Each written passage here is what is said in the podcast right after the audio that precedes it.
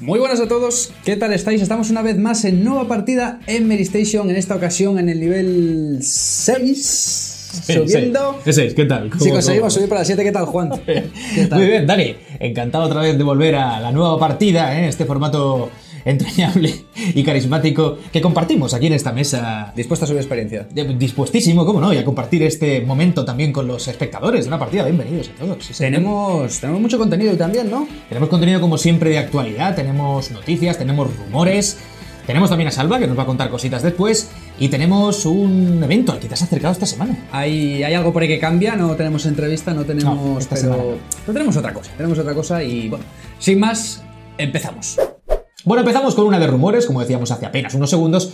Si hace, quiero pensar que fue una semana, fue una semana cuando comentamos lo de Assassin's Creed. Una semana. Sí. Bien, en el nivel 5. Efectivamente.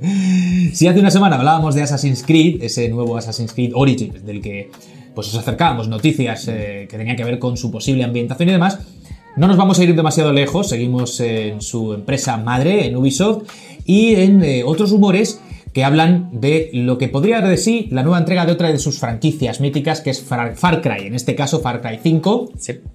que bueno, eh, a partir de un tweet que la propia Ubisoft hizo público anunciando que efectivamente vamos a tener una nueva entrega de esa saga, ha pues, generado toda una bola de especulación con respecto a lo que puede dar de sí este nuevo capítulo de la saga. Sí, de hecho, eh, incluso fue más allá porque a raíz de ese tweet ya Ubisoft abrió el foro, llamándolo Far Cry 5, y, y bueno, eh, los rumores parten de una fotografía, una imagen de un supuesto rodaje de algo en carne y hueso con un, con un director que está relacionado con, con la saga. Entonces, esto eh, fue en Minnesota, si no me equivoco. En Montana, Montana. quiero pensar, Montana. sí. Sabía que era con, con M, pero estaba un poco perdido por la geografía. Cuenca. Por la geografía del norte de América, en Montana, una iglesia que al parecer estaba ubicada en una reserva india. Entonces ya ahí empezó la rumorología y empezaron a comentar que, oye, un Far Cry ambientado en el antiguo este, Claro. en el siglo XIX. Efectivamente. Eh, tampoco sería del todo sorprendente que la saga saltase a ese entorno. Ahora hablaremos de lo que puede quizás ser menos favorable en ese sentido. En fin, Sí. eh, este año no va a ser seguramente el único, si es que se confirma, título que tenga esa ambientación, pero digo, no sería del todo sorprendente si tenemos en cuenta que las anteriores entregas de la franquicia pues han ido saltando un poco de entorno en entorno, desde islas de carácter tropical, entornos Monte- montañosos. De Nepal y demás. Eh, y- el último, el más reciente, Far Cry Primal, que rompe con todo eso y nos lleva a la prehistoria. Sí, sí, eso de los saltos temporales tampoco sería nuevo, efectivamente, Claro. porque ya no es solo el entorno del ese lejano oeste, sino el siglo XIX. O sea, viajaríamos también atrás en el tiempo para esta nueva ambientación de la, de la saga de Ubisoft, como decimos. Tú hablabas de, de la foto, pero no ha sido la única cosa a la que la gente se ha agarrado. Una encuesta había por ahí también. Eh, Ubisoft creó una encuesta en la que entraban muchísimas opciones. Eh, comentaban algo como un entorno posapocalíptico al estilo Mad Max, una vuelta a lo que se conocía de este Far Cry, que era como de luces de neón y demás, el Blood, el Blood Dragon. Eh, bueno, diferentes ambientaciones que, que la gente pues ya dijo, wow, espérate, que aquí tenemos o Far Cry para muchos años o un Far Cry muy concreto. Entonces, bueno, eh, hilando un poco eso que tú comentas, esa encuesta entre cuyas opciones también se encontraba esta del, del oeste, más la fotografía, más, eh, bueno, otras cuestiones de- del corte, ¿vale? Que podían apuntar hacia ese, ese potencial entorno para el nuevo juego, pues la gente se ha haciendo su composición de lugar y quizá la duda, como decía yo antes, tenga que ver más con lo, bueno, apropiado o no de que un entorno que no se prodiga mucho en el videojuego como es este, pueda coincidir en el tiempo con otro que va a salir este año y que, y que tiene visos de convertirse en uno de los gordos, ¿no? Y que está anunciado Red Dead Redemption 2 por Rockstar. Y claro, si en este E3, que se espera que ya se vea algo más de Red Dead Redemption 2, también Ubisoft en su conferencia anuncia este Far Cry 5, yo no sé quién va a hacer sombra a quién. Es bastante complicado. Vamos a tener que esperar, pero si, bueno, si se acaba confirmando, pues bienvenido sea. Yo particularmente soy muy fan de los eh, juegos ambientados en el, en el lejano oeste. Creo que da más de sí de lo que el videojuego normalmente ha querido explotar, esta, esta opción artística y, y en, en general de, de- de la ambientación, y yo estaría encantado de que así fuera. Y continuando una más, una vez más, con rumores, hay algo que seguro que mucha gente espera y otros tantos pues dicen, ¿qué demonios, no? Los móviles están de moda y parece ser que Wall Street Journal asegura que Nintendo está preparando un Zelda para, este tipo de dispositivos. Mm, eh, bueno, mm, sorprende de forma relativa porque ya sabemos que de un tiempo a esta parte Nintendo se ha prestado de forma, pues eh, yo creo que encantados de la vida, al, mercado que supone, eh, si no recuerdo mal, el otro día leía en algún sitio que son 4.000 millones de dispositivos los que hay en el mundo, o sea que poca broma, es un mercado, que estaba ahí listo, ¿no? Para que el que quisiera lanzarse al mismo pues lo hiciera. Nintendo lo ha hecho. Eh, hace poco teníamos este Super Mario Super Run, Mario Run, Pokémon Go. Efectivamente, ha habido otras franquicias que ya han dado ese salto. Entonces, sorprende de forma relativa porque Nintendo ya está dentro de eso, pero a mí, a mí particularmente me genera cuestiones y preguntas que no tengo del todo claro cómo responder. ¿Cómo va a ser este Zelda? Ese es el tema, ¿no? O sea, primero si la franquicia está preparada estructuralmente, o sea, a nivel jugable y un poco por lo que plantea y cómo ha sido el desarrollo tradicional de, los Zelda eh, para dar el salto a, a, la mm. telefonía móvil o a estos dispositivos. ¿Cómo se podría jugar?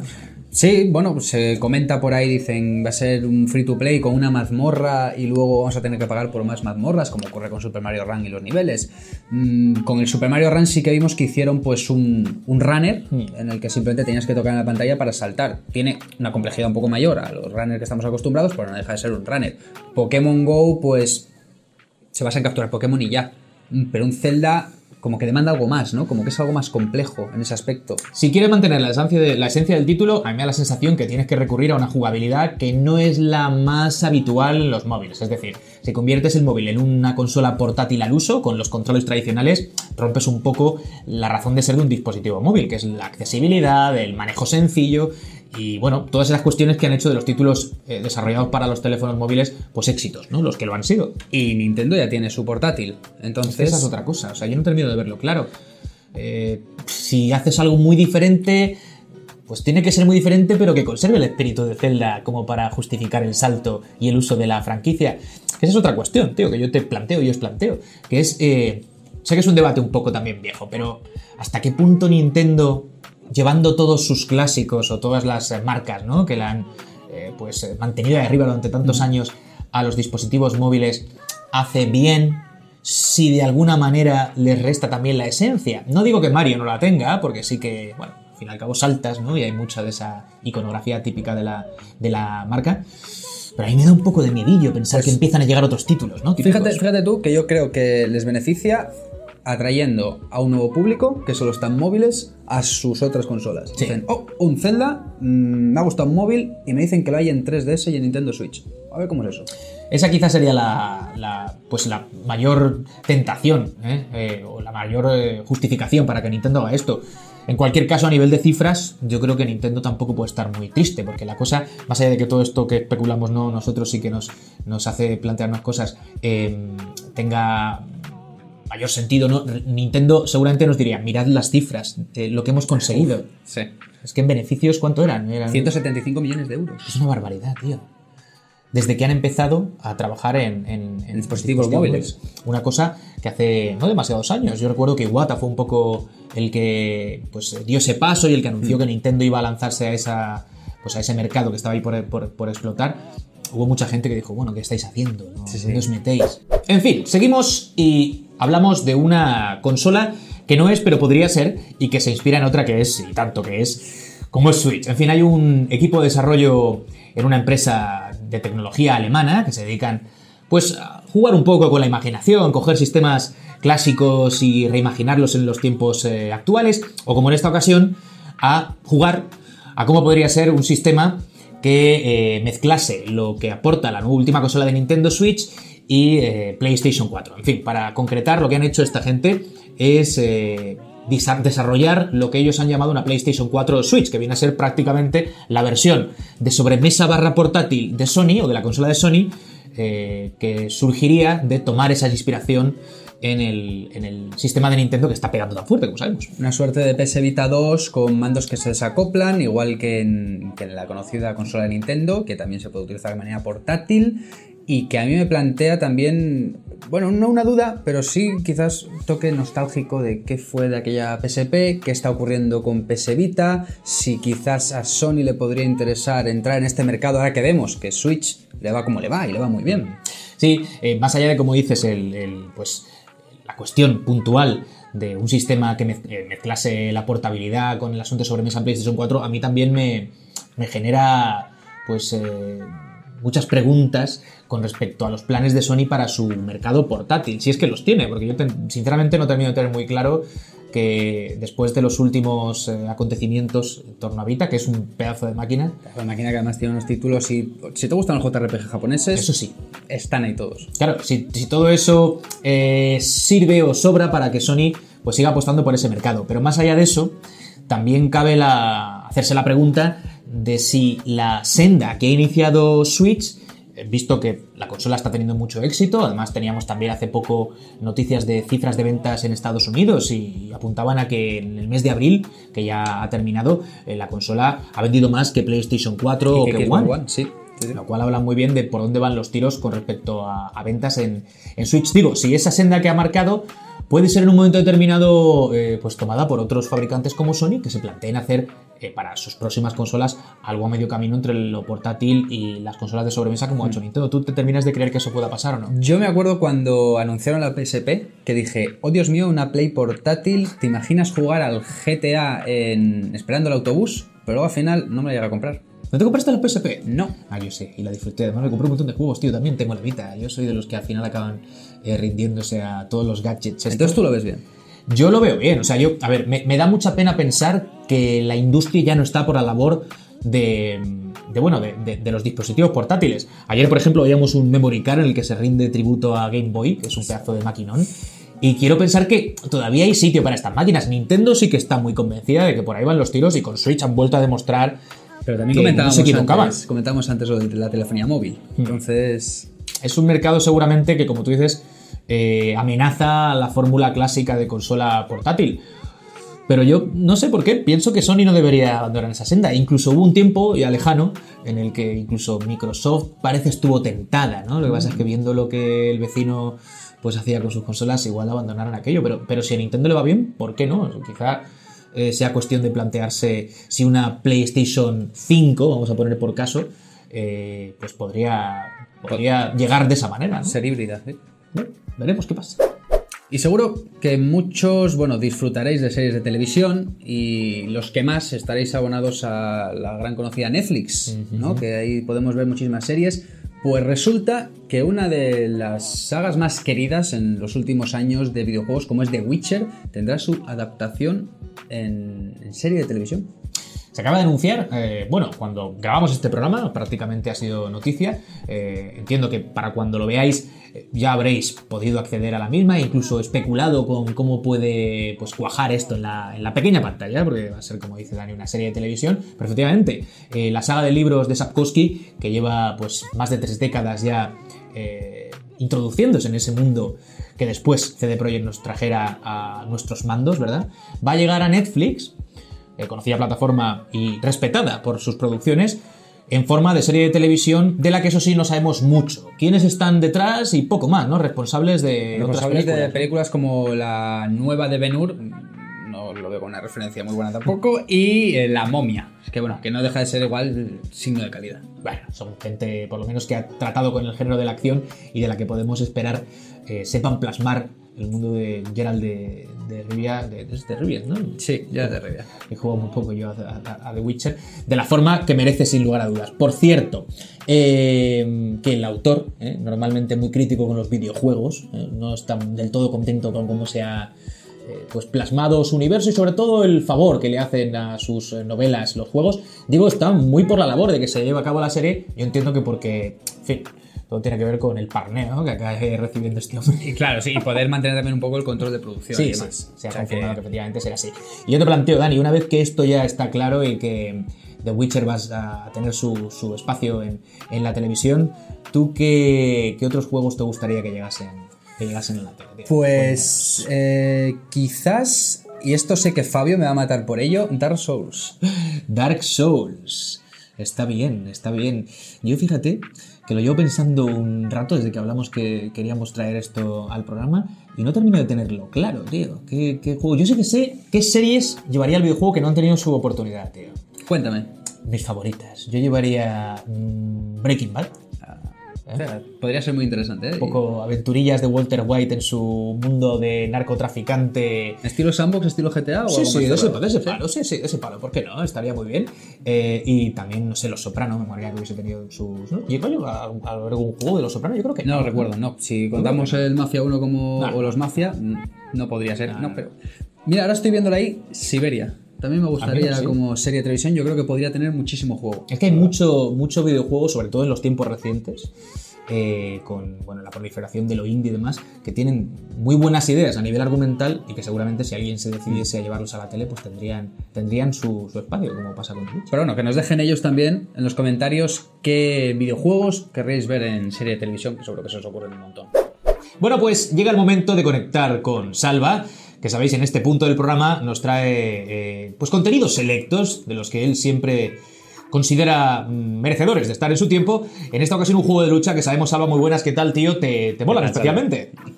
¿Qué tal, chicos? Sí, pues la verdad es que sí, porque hablamos de Guilty Gear, a la versión Rev 2, que vendría a ser una actualización de Revelator, la última revisión de los, de los Guilty Gear que están saliendo en PlayStation 3, Play 4 y ahora también en PC.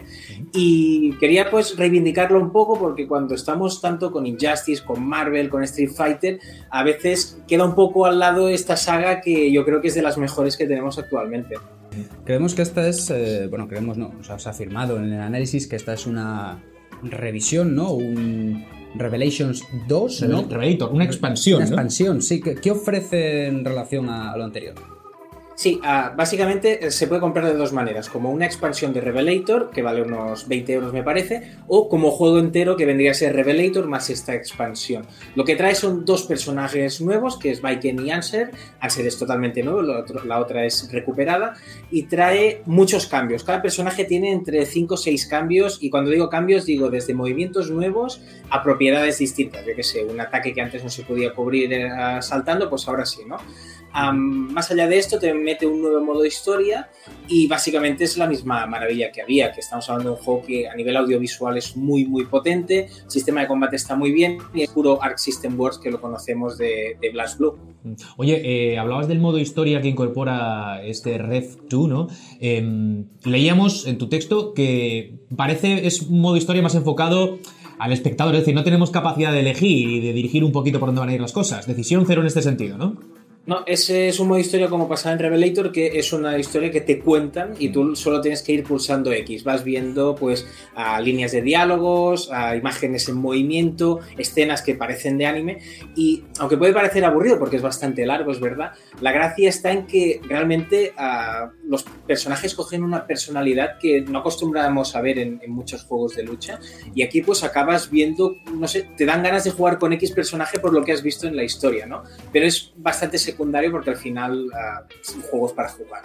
Déjame que te haga una pregunta. eh, imagina, no tienes que imaginar mucho, soy yo el ejemplo del que estoy, del que estoy hablando. Imagina a alguien que no ha tocado todavía la saga, quizás sea un pecado el que me tenga que redimir en breve. eh, es algo aconsejable para la gente que no esté familiarizada con la, con la saga e incluso si me apuras con los juegos de Arc System Works, que entiendo los fans de la lucha deberían conocer bien. eh, yo pues me he resistido durante un tiempo porque como sabéis soy más clásico en ese sentido, vengo del- del- de lucha un poco más directa y casi accesible para todos los públicos de Street Fighter. ¿Lo aconsejas o es muy especial? Sí, a ver, Arc System Works es una compañía bastante exigente en el sentido de que, yo qué sé, tanto NetherRealms con sus Mortal Kombat, Injustice, eh, como, Street, ah, como Capcom con Street Fighter, sí que eh, creo que son mucho más ABC, mucho más accesibles ah, con lo que te ofrecen. Aquí yo creo que la puerta de entrada no está nada mal porque tienes muy claro pues, los cuatro botones de ataque, más el dash, que es un quinto, y los combos sencillitos, ¿vale? Que es el típico de golpes más flojos a más fuertes, son sencillos de hacer y los especiales conectan bien, ¿no? Pero sí que es cierto que si empiezas a rascar un poco entre dobles saltos, los dashes, am, una opción que es insta-kill, que durante un momento puedes hacer un golpe que te cargas al enemigo si, si conectas, ¿no? Am, y la gestión de la barra, que es de la barra de, de tensión, que es un poco más exigente que en otros juegos, sí que tienes bastante por hacer. Pero yo creo que es un título, am, primero, que si te gusta la lucha, pues tienes que, que probarlo porque porque es muy sólido en todo lo que ofrece. Y segundo, es un título que se adapta mucho. Tú puedes jugar en solitario, pasártelo bien ah, con los personajes, con el modo arcade, con el modo que es un tipo supervivencia y tal, y puedes profundizar para ir al online donde eh, pasa un poco como Tekken, que hay auténticas bestias. Está la, la chicha ahí, ¿no? Pues título recomendadísimo, parece ser. Yo me lo Eh, apunto. Voy a intentarlo, ¿eh? Y por lo menos intentar enterarnos de qué va, ¿no? El tema de, de- que es uno de los problemas que teníamos con, con esta saga. Y tenéis el análisis de Salva en Medistation, que tenéis que echarle un ojo que merece la pena. Sí, el último, solo un apunte más. la- el único tema es este que llega en inglés, ah, porque no es una saga muy prolífica y tal, no llega ni en, ni en formato físico, si no me equivoco. Pero de todas maneras, ah, es un juego de lucha, o sea que el inglés tampoco es muy, muy necesario para la historia así. Y, y es que vale mucho la pena. Si te gusta un poco el estilo artístico que tienen esta gente con Black Blue, con el propio bonito, ah, Guilty Gear, es que entras solo y tienes ganas de aprender por, por esos personajazos, ¿no? Pues muy bien, Salva, muchas gracias, tío, y hasta la semana que viene a ver qué nos cuentas el próximo día. A vosotros. Adiós.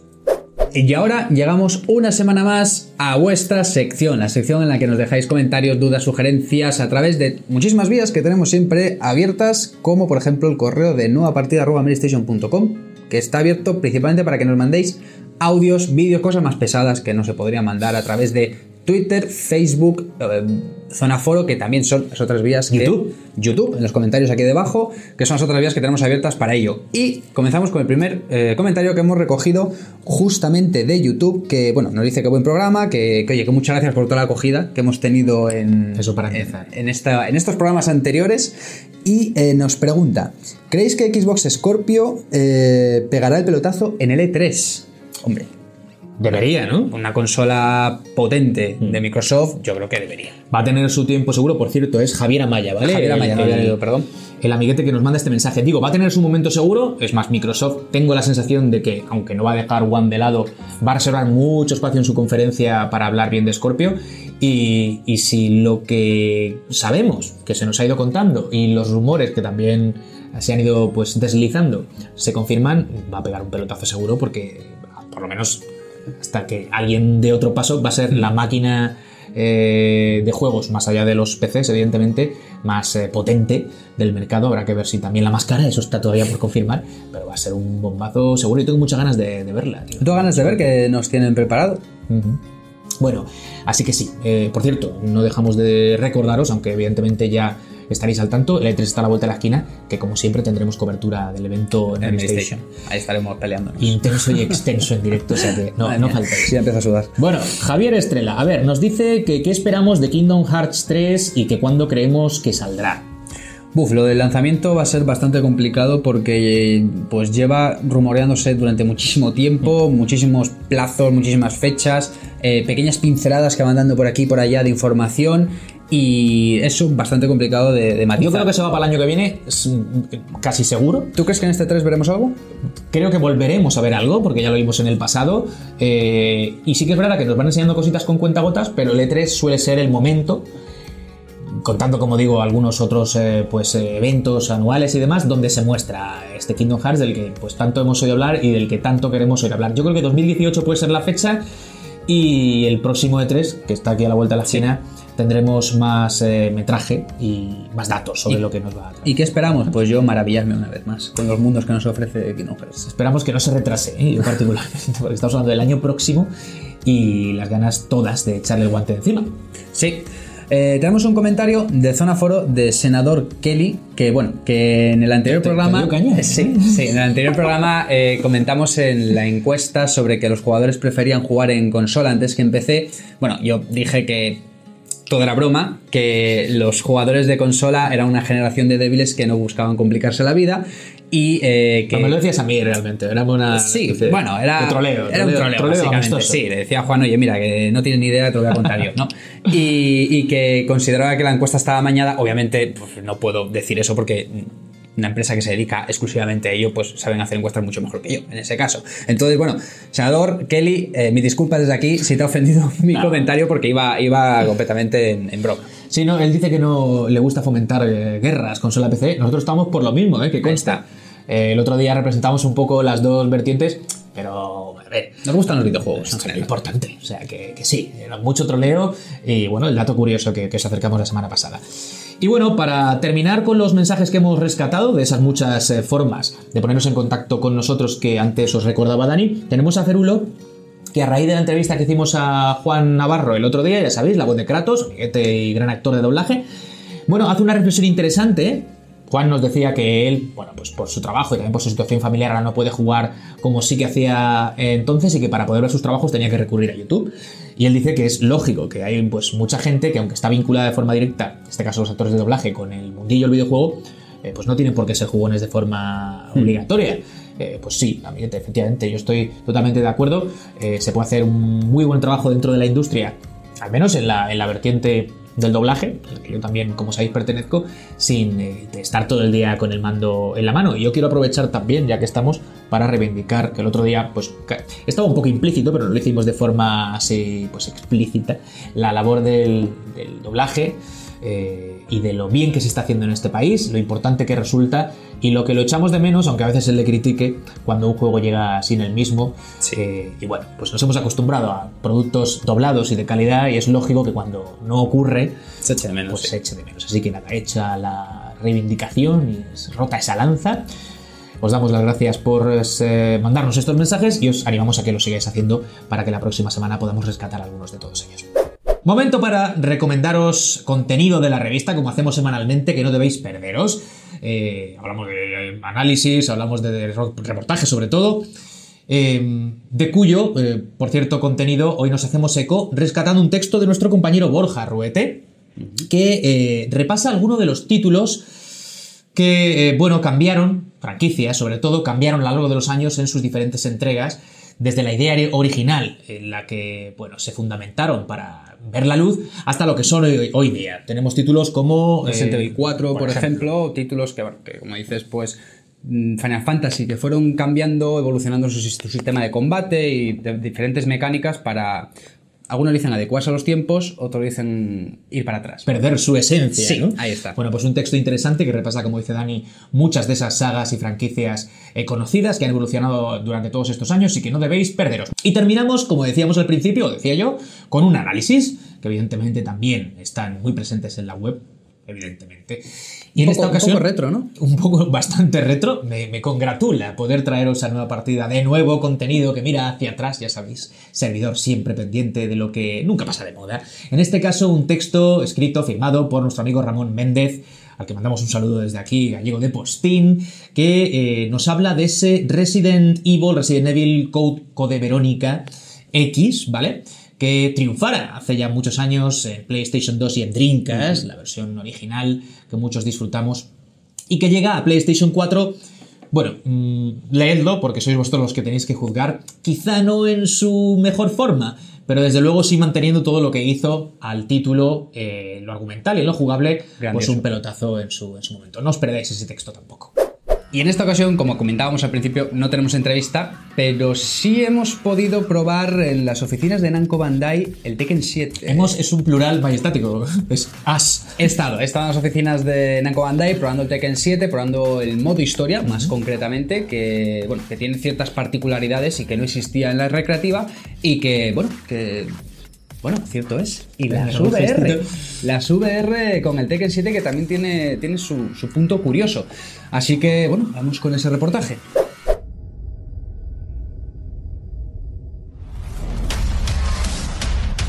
El torneo del puño de hierro está a la vuelta. Los mejores luchadores de todo el mundo se vuelven a ver las caras en la séptima entrega de uno de los títulos más exitosos, Tekken 7. Nos hemos desplazado hasta las oficinas de Namco Bandai para probarlo y estas son nuestras impresiones.